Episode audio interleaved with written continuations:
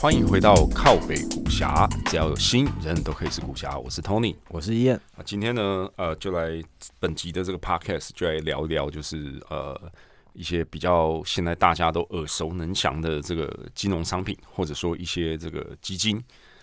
那他们是一路是怎么演变过来的？好了，最早呢，其实这个股票市场的交易呢，就是让大家买卖这个股票嘛。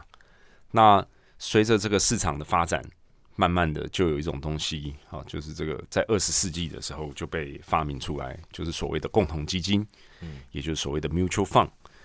那这个它一开始成立的概念，当然就是说，个人投资者呢，因为这个信息好跟资讯，还有分析能力的不足，好，以及很多的信息不对称等等的，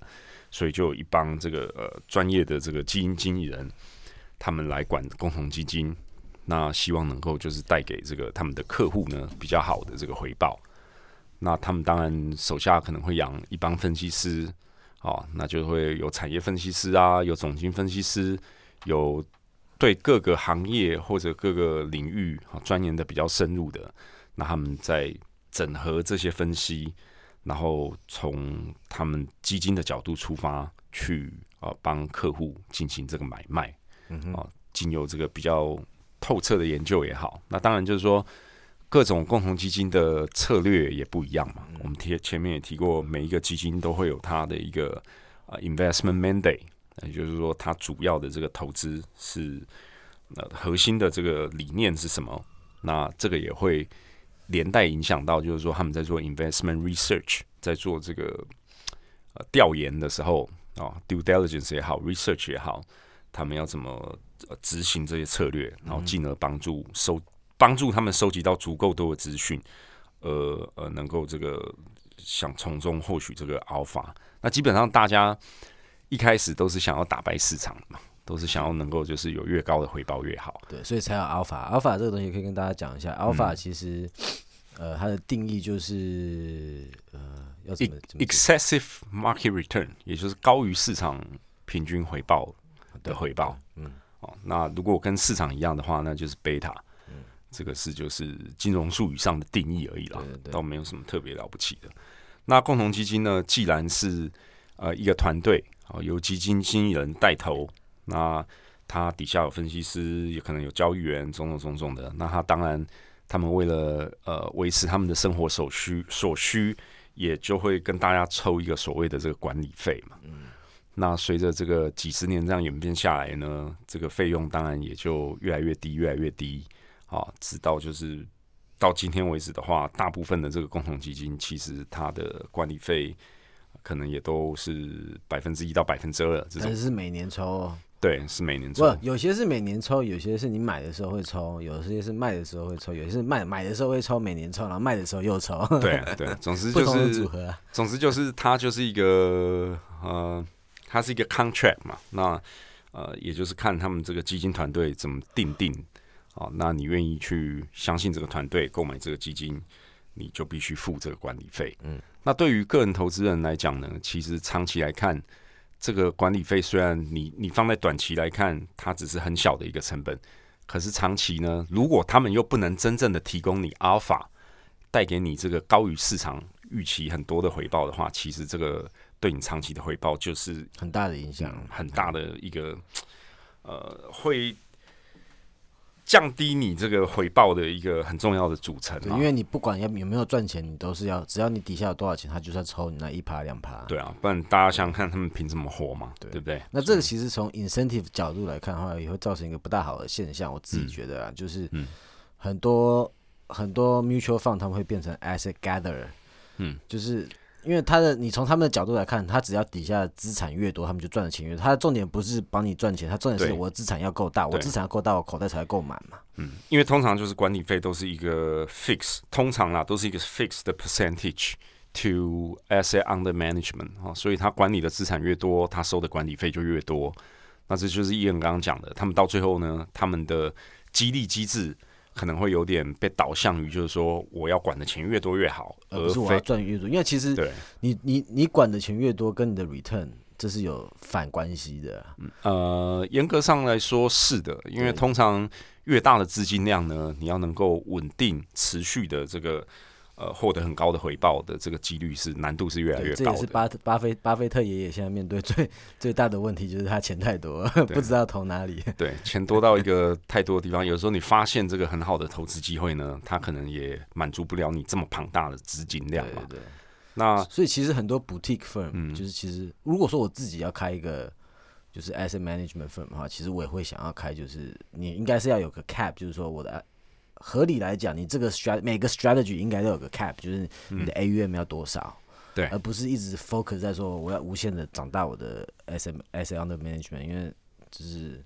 每每每每一个策略它都会有个上限呐。今天你这个你你你能投的，尤其是你今天，尤其是如果说你今天是越集中的策略的话，这个效果会越明显。因为其实大家想想，如果说你底下有打比方一亿美金的资产，你要投资，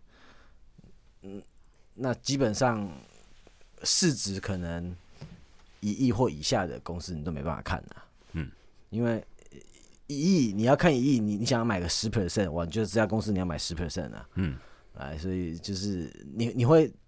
去你的 universe 会比人家低，你资产越大，你 universe 可以投的 universe 就比人家小很多。没有错，对，这我觉得伊恩解释的不错啊。对，就是。你资金量越庞大的话呢，你能选择的标的其实就会少很多。对，所以这个也是其实也是小投资人的其中一个优优势优势啊，跟跟这些机构性投投资者比起来，一个我觉得很大的优势。那你你你刚刚提到巴菲特爷爷嘛，那所以其实像他在早期啊，他的这种巴菲特的 partnership 合伙模式呢，其实也就完全的摒除了这种会有错误的诱因的这种管理费。像他早期的时候，他是不收管理费的。嗯。对他跟这个蒙格爷爷两个呢，他们是采用这个有赚钱，对有有赚钱我才分，没赚钱我就不分。对，这在金融行业术语就是我们会叫它 carry 哦，或 carry interest。但现在很多的 hedge fund 其实就是两个都收啊。对对对，通常现在 hedge fund 现在对冲基金行业的准则呢，就是两个都会拿。第一个，我总是要养一帮人嘛，我总是要生活，所以我会抽管理费，这个是一定的，跑不掉。那另外呢，我可能会设定一个呃，我每年回报的一个目标。嗯，那这可能是一个 high water mark。那如果超过这个目标呢，我可能就会在这边再拿一些 carry interest。对，大概是这个概念。对，那这个其实 over the years，其实嗯，尤其是这十年 passive passive investing 的呃崛起，其实也造成他们这个 fee pressure。就是之前 standard norm 是差不多两趴的。的的的那个 two two to three percent，对，之前之前两三趴是很管理资产管理费用嘛，现在其实已经降到一趴左右了，很多 even 还低于一趴，因为越来越竞争了嘛。早年我记得有一些特别屌的这个经理人，好比我记得像 Julian Robertson，或者是搞量化的那个呃 Jim。呃，就是 Renaissance Capital 那个，他们好像管理费甚至高到百分之五、百分之六都有。对，都有。对啊，对啊。对，那因为你刚刚提到了嘛，就是说近些年因为这个被动投资的兴盛，那就要带到我们下一个要讲的产品，其实就是所谓的 Exchange Traded Fund 或者 ETF。那 ETF 呢，它跟共同基金的呃主要买卖的机制最大的不同就在于呃。我们从字面上意义就可以理解到，它就是在证交所可以像以买卖个股的形式，我们个别投资人可以直接对它进行交易的一种基金。嗯，你只要有开盘就可以买卖。对，那它的这个买卖的机制跟方式也都是跟这个一般的股票，哈，其实就是在证券交易所上有挂牌交易的这个股票是一样的方式。那同理啦，它背后也还是有一个基金经理人，也还是有一个 team 啊在管理，因为他们啊可能不随着时间的演变啊，他可能要换仓啊，可能要更换他的这个基金所持有的标的等等，他也还是要有一定的这个基本收入去维持他的这些日常开销，但是他跟传统的共同基金比起来，他的这个费用呢就会更低一些，嗯，这样对，那因为因为他他投资。其实，因为他们要养的人第一相对比较少啦，对，然后可以自动化的东西比较多嘛。因为其实大部分的 ETF 都是 role based，也就是反正他就是他有规定说你投资什么样的东西啊，如果你没达到这个标准，我就把你推出去，把换把新的有达到放进来嘛。对，所以他们不用说哎真的去研究说公司，他们需要养的人也比较少，所以他们的花费也比较少，所以他们成本也比较低。嗯，他们是一个比较呃 day in day out 啊这种比较 routine 的成分啊，比起对冲基金来讲是比较高的一个一个操作模式啊。嗯，这样那当然就是说他们这中间也有很多。呃，策略当然也是可以做一些变化，可是大体上来讲，这个变化的区间都不会太大。譬如说，他们有有一种叫做 umbrella strategy 嘛，就是说我可能用百分之六七十啊的 asset 大概去盯住大盘，那剩下三四十趴再挑一些就是比较 thematic 的 investing 啊，说 whatever。对，主要我觉得应该可以分，像说呃。用市值 market cap weighted 的 ETF，或者是呃 smart beta 打个比方，嗯哼，这两个应该是最大的差异啊。嗯哼，嗯，呃，Tony 要不要讲一下 smart beta 是 smart beta 是什么？smart beta 就是呃，像譬如说 sector ETF，啊，如果说你看很看好一个产业，那你就可以就是去投资整个产业嘛。举个例来说，像如果你很看好半导体。你并不一定一定要买啊，台积电啊或者 Intel 这一间公司啊，你而 as opposed to 持有单个个股呢，你可以买所谓的 sector ETF，哦，就是整个对于整个半导体行业都都有 exposure 的这个 ETF，好，那这样形同于就是说你是投资整个半导体产业，那但是至于你这个钱投下去，它的个股的基金要怎么分配，它可能持有。五十间、八十间半导体相关的公司，可能里面也有台积电，也有 Intel，但是呢，这个比重的部分就要靠这个呃基金团队去调整了。那事实上，在买 ETF 的时候，呃，其实每一个基金都有所谓的 Fund Prospectus，无论是共同基金还是这个 ETF Index Fund 都一样，大家都可以去细读。好，这个 prospectors 对，那我觉得最大的差异应该说 smart beta 跟 market cap weighted 差别就是 smart beta 它是有 specific rule，人家设定说怎么样的公司可以在这里面，它这个 rule 是是可能是一个呃 qualitative factor，它它要在什么产业，嗯或者它这个产业有什么特性，可能是比较直化的。对对对，那那 market weighted 这这这种 ETF 好处就是说，呃，它就是盯住大盘的嘛。对，盯住大盘，因为但是它是 market cap weighted，也就是说，今天如果说你在你这个一在这个 market weighted 呃 ETF 里面的某一家公司，呃，它市值一直不断的减小，那也就是变成说，它这家公司对你这个 portfolio 重重要性也会一直不断的减小。对，就是它风险会比较低啊。简单讲，你跟那种 smart beta 比起来，因为 smart beta 其实呃 active 选股的成分，它不是他不是选股，就是 active 可能选 sector 或选 whatever，他今天他们的 Smart Beta 要要要 benchmark 的东西的这个 active 成分会比较高啦。对，那 market weighted 好处就是，呃，你如果真的有一家在这在这一个 basket 的的的公司里面有任何一家爆掉了，它真的爆掉，它对你 overall 影响会随它爆掉而影响会越来越小。对，那这个也就是相对的概念嘛，就相对于主动选股式的对冲基金，Smart Beta 其实就是介于在完全盯住大盘。跟这种积极主动式选股中间的一个中间啊，他们大概是 in between 这种感觉啦。这样，那这些年呢，smart beta strategy 也是非常的流行。那因为各种包山包海啊，什么样主题的 ETF 都有推出。但是在买这个 ETF，我刚刚有提到，就是说除了大家要细读这个 prospectus 之外呢。呃，很重要的，大概我想有几个 factor 可以跟各位分享的。第一个当然就是说所谓的流动性。第一个，它的 asset under management，也就是它资金的管理量要够大，嗯哦，你买起来才会有意义嘛。不然有有些这个成交量比较小的 ETF 呢，你可能呃几乎都没有什么成交量。你如果一一下子投太大笔的资金进去呢，可能流动性会出了问题，到时候你要卖的时候都卖不掉，或者不容易脱手，这可能都是个问题。那另外当然就是说，最好是选比较呃 establish 比较大的这个发行商所发行的 ETF，他们通常的这个呃信誉方面呢，也会跟他们这个这个 management team 方面的 track record 也会比较有保障啊。这部这部分当然同样，譬如说，如果你想做多啊，这个中国的股市啊，你可能去找这个盯着沪深三百的 ETF，可能也有很多种嘛。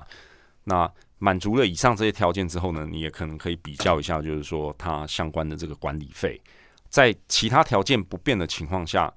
管理费差别都不会太多了。那当然，但是当然就是说。有一些可能还会差到可能呃 point five basis five fifty basis point 都有可能，这时候对你的这个长期的回报也还是会有一定程度的差别，有显著的影响。所以你当然还是其他条件都不变的情况下，当然费用当然还是越低越好。对，而且在市面上其实很多其实是差不多的东西，但是费用差很多。对，但我觉得讲到 ETF 比较要除了这两点之外，比较要着重的另外一些方面呢。就是，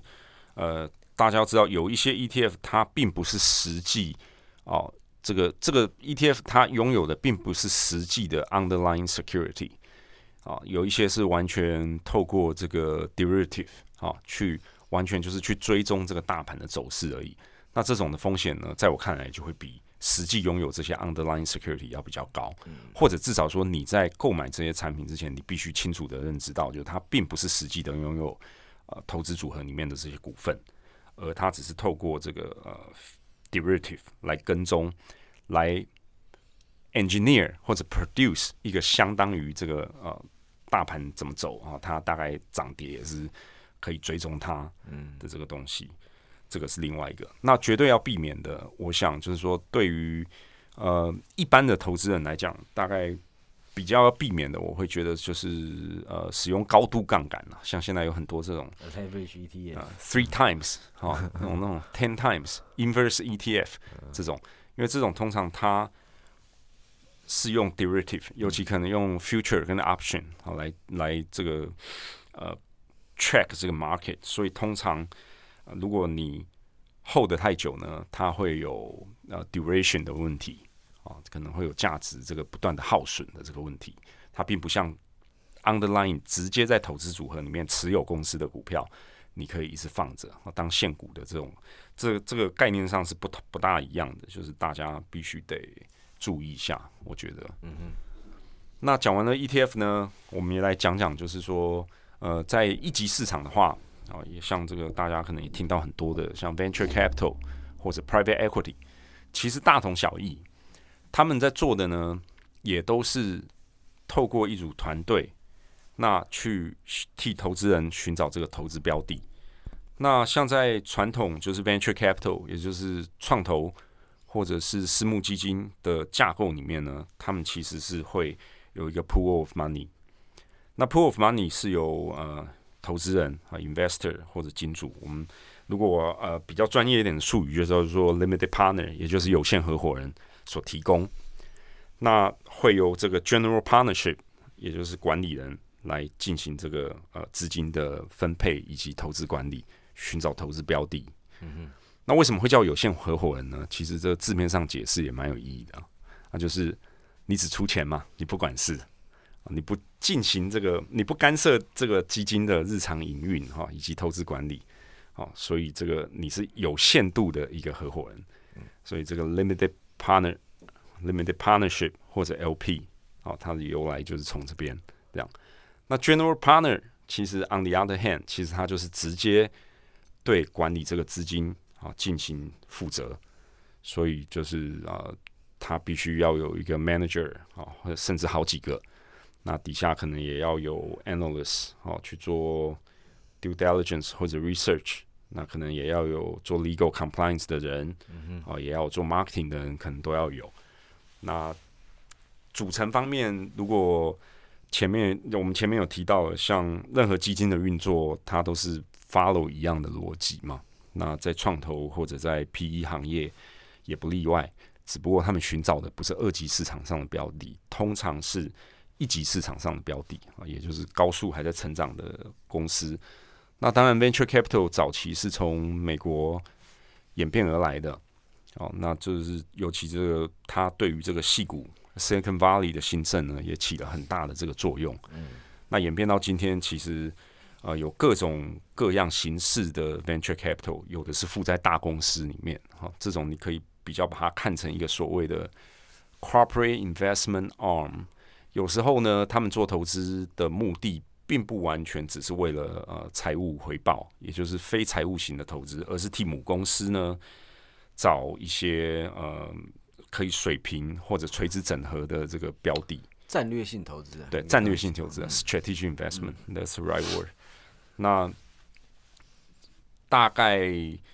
在各个大的这种 corporation 里面呢，其实都会有啊负担于这种战略性投资的这种角色哈，或者这种这种部门在执行很多各式各样的投资，这样大体上是这样。伊恩对于这个这方面有什么要补充的吗？嗯，没有，我觉得我们可以再讲一下，因为其实像像呃 VC 天使投资他们这种呃他们投资的策略，嗯，其实就是嗯讲难听一点，就像乱枪打鸟。当然，当然，他是当中还是有些 art 在里面的。可是其实他们原他们大概大概的概念就是，其实跟电影也有点像，因为他们不知道，他们其实真的很难去知道说哪一家新创公司会会变得很大嘛。但是他们。一百家里面可能只要有几家中了，中了，他们其实很高的回报，对，平均起来他们回报就会不错。他们大概的模式是这样，对，就底层逻辑是这样的。那当然就是说，呃，VC 行业因为存在也非常多年了，其实也是有一些呃绩效一直很不错。对，这个在我看来就也是有一点像是网络效应因为你一旦做大做有名呢，在一个行业中你做出名了呢。你的资源啊，你的名气，你的人脉，嗯，啊，大家很多时候案子会自己来找你，而就不是你去找案子。对对，像 Peter Thiel，其实我觉得就是一个很那个 Founders Fund，其实就是一个 record 还不错的 VC 啊。嗯嗯，对，少数尤其是少数几，还有另外一个 k o 啊，对，红杉，对对对，他们是是就是十几二十年来的平均回报率都算。蛮蛮棒的，红杉创投也相当有意思哦。讲到这，我倒可以分享一下。红杉其实它在中国是采取这个合伙人制。他当年从美国到中国的时候呢，所以大家可以这么理解啦。他在中国的红杉其实跟美国红杉呢，并没有直接一开始的时候并没有直接太大程度上的相关。除了这个资金有互通之外呢，它比较有点像是加盟制。OK，对，这我倒不知道。对，所以红杉 Sakura China 它其实就是由沈南鹏他们那些人在领军嘛，他们其实是有点类似借用红杉的这块招牌。哦，是啊，对，因为其实这就是世界顶级顶级 VC 他们运作，他们非常的清楚知道，就是说在创业投资这个领域呢，其实啊在地的资源跟人是很重要嘛，而且通常对于这个最后能不能做出成功的投资。占有决定性的因素，所以他们是把这块招牌有点类似给他们使用，这样，那当然就是背后他们也可以利益共享啦，嗯嗯，对，等等等等的这样，对，但相对比起来，从策略上来讲的话，呃，VC 就会比 PE 要分散很多啊，而且风险也要高，对，就是因为因为他们投的东西其实 inherent nature 就不大一样嘛，一个是本来风险就很高，那 PE 一般。投的就是会比较 established 的一些公司。虽然直到虽然就是说到了今天这个呃各种基金的界限呢，有时候已经越来越模糊了嘛。像前面我们也提到，像老虎基金后来有几个门徒呢，他们出来，他们就做起了早期投资。对，现在其实很多 mutual fund 他们也都在做做做 primary market。对，那那一无论是一级、二级市场的界限越来越模糊，还是说呃 VC 跟 PE 的界限越来越模糊模糊。大家只要就是把底层的逻辑搞清楚就知道。不过传统的定义上来讲，当然就是说最早期的是天使基金，因为你如果一开始要创业，一定就是拿你自己的钱、你家人的钱都没有之后呢，可能会有一些私人比较有钱哦、有人脉的这些啊天使投资人愿意支持你。嗯哼，那可能过了 A 轮、B 轮，哈，慢慢就会有比较有规模的这个风投，就是创投家进来。那 private equity 通常都是资金更大一些，哦，有可能是后面的几轮融资才介入，甚至到了上市前，啊，那有些 private equity 它会有一些很特别的呃投资使命，譬如说他是专门做 turnaround 的，哦，去帮助一些这个营运出了状况的公司啊，啊，给他一笔过桥资金啊，过桥资资金呀，bridge loan 啊，或者帮他做一个 turnaround 啊。或者在上市前啊，最后冲刺一波啊等等的。对，你那个传统上一般一般的 PE 其实比较多是他们买了一家不行的公司以后，他们会。这个 PE 里面的 management 会自己下去做，会下去管理这家公司。这个也是 active management 的一种。对对对对。但是现在好像越来越多，就是打着说是 PE 的招牌，但其实他们做的就是纯粹就是豪赌。你把它，你把一家 公私人公司买下来，然后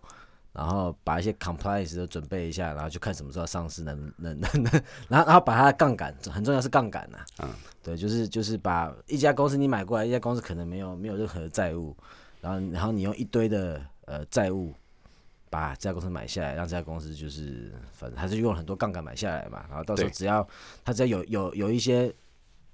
杠杆之前有有个 OK 的回报，他加上杠杆以后，他之后 X 他就会很好的回报。其实这几年比较多是这种假的 PE，我觉得还蛮多的，就是他其实并没有真的在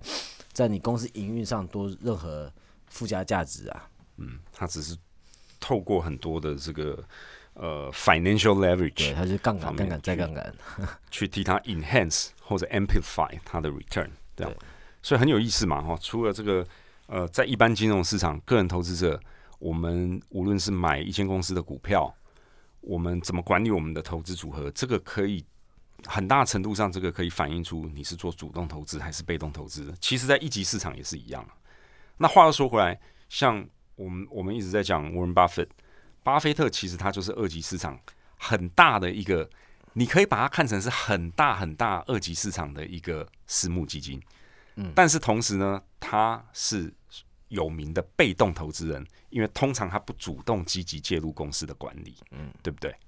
对，我应该是你被动跟这是我们现在是被动跟主动跟被动选股跟主动选股，那被动主动是不一样的，对，这样讲，这就是另外一个另外一个 dimension，主要差别是就是。就是你有没有介入这个公司营运啊？对对对对对。Tony 这边指的是就是他不会去介入公司营运嘛？对。那有一些人就像 Carl Icahn，他就是出了名的，就是 activist investing 啊，他他是会积极介入这个公司的营运，他觉得哪里做不对啊？嗯啊，这个执行长做的不好，要换人，还是公司的策略有什么不对的地方，他要改，他就会声音很大。对啊，这种通常都会。呃，在董事会上有很很多的这个呃 struggle 也好，或者这个仗要打也好，这样，嗯哼，那就是还有什么想补充的？呃，没有嘞。好，那对今天这一集呢，就是比较跟大家用轻松诙谐一点的这个语调呢，大概讲讲就是各种基金它运作背后哈不同的一些机制，这样。那无论是在二级市场还是一级市场。其实大家都要记得，就是好好管理自己的财富，这样，然后当自己的主人。无论是共同基金啊，还是 ETF、Index Fund，或者你是呃 High Net Worth Individual，有这种渠道去投哦创投基金或者 Private Equity 的基金，其实很重要一点就是你在慎选这些基金经理人的时候，我认为啊，第一个你要能够完全的认同他们的投资。核心的这个哲学，以及必须非常清楚的了解他们怎么样选择跟管理这些投资组合，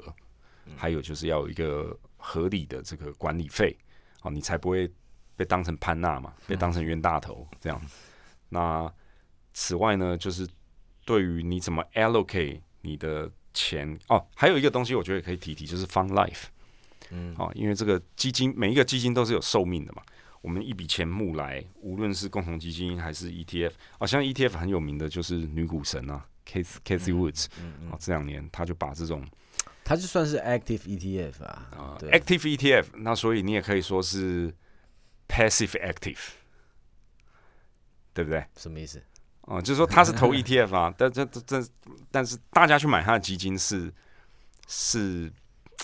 算是 passive investing 的一种，可是他自己。的基金在选什么公什么公司，他要把它纳入他公司的投资组合，这个又变成是 active investing。呃，他他他他 passive 的地方是哪里？嗯，它其实它就是一个 active 的 ETF，它其实对 active ETF 啊，对它其实我觉得它唯一的差别跟 mutual fund 像我我打比方，Cathy Wood 他干嘛不搞 mutual fund，他要搞 ETF？唯一最大的差别就是 AUM 可以冲很高嘛？对，因为你 ETF 就是你你可以你可以有开盘就可以 trade 嘛，嗯，那你你 mutual fund 不行嘛？mutual fund 是在每天固定的时间才可以买卖嘛，嗯我觉得最大差别其实底下的逻辑是没什么差别的，他可能像 Cathy Wood 他会选他发的 fund ARK 是一个 ETF，不是一个 mutual fund，最大原因就是我在猜可能是 ETF 最近比较红啊。比较好募资金就是这样子而已，资金量可以冲比较大。实际他管理这个放背后跟 mutual 放其实是没有什么太大的差别啊。嗯，对，同意。那就是我讲到 Fund Life，就是说每一个基金就是在它募资完之后呢，它在进行投资管理的组合，其实它都有一个基金的年限嘛。你当然就是说，如果像 K C w 像 Ark Invest 这些 ETF，它可以做得好的话，它可以一直没有被赎回的话，它可以永远的一直交易下去。那共同基金呢，通常都会在市场崩盘或者市场的 sentiment 很不好的时候，会面临很多赎回的压力。嗯，这时候 AUM 就会大幅的缩水。那如果在一级市场，像像创投基金或者私募基金的话，其实通常他们是有一个一定的 fund life 啊，也就是可能三年五年，通常是可能五年五加二或者五年到七年啊，它会有一定的时间。规范内，他必须把他募集到的资金投完，因为后面还会有所谓的 harvest period 嘛，也就是你可能投一些案子，你要一段时间让它去发酵，好，最后可能会有呃你要不要退出的选择。那有一些就是投资可能呃爆掉了也好，哈，有一些可能表现的不如预期，但你还是要想办法看有没有办法退出种种的。然后到了一个时间点呢，要做一个结算。把这些投资，把这个钱呢，都还予给还给这个剩下来的钱都还给这个投资人啊，所以这个 f u n Life 它对于这些不同的基金，它其实也有一定程度的重要性哦，因为你这个基金的设立时间是什么时候，基本上跟你的表现有蛮直接的关系。大家可以想到嘛，如果在市场氛围很好啊，大牛市的时候呢，这时候募资是相对容易的。好，那这时候创立，这时候新创立的基金呢，还没有经过这个市场啊崩盘或者 downturn 时候的考验，啊，那可能就是随着市场这个水涨船高一直上去，表现绩效就很好，但它并没有经过这个周期性的考验，啊，所以这个也都是大家可以去考虑的问题。在创投或者 PE 也是一样啊，哦，这个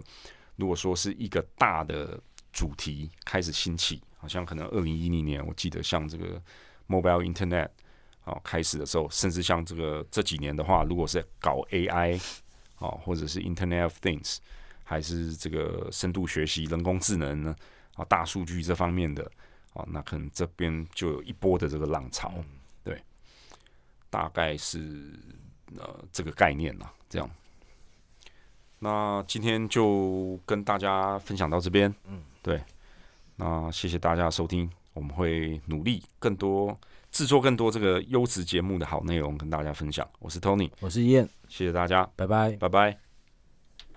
靠北股侠是一个专注于基本面分析的播客 Podcast 频道，在 Apple Podcast 和 Spotify 等各大平台，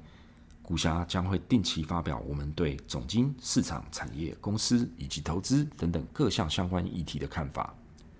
如果大家喜欢我们的节目，也希望能多多支持，推荐给家人朋友听，并留给我们高分的好评。此外，近来我们开通了小额赞助的功能，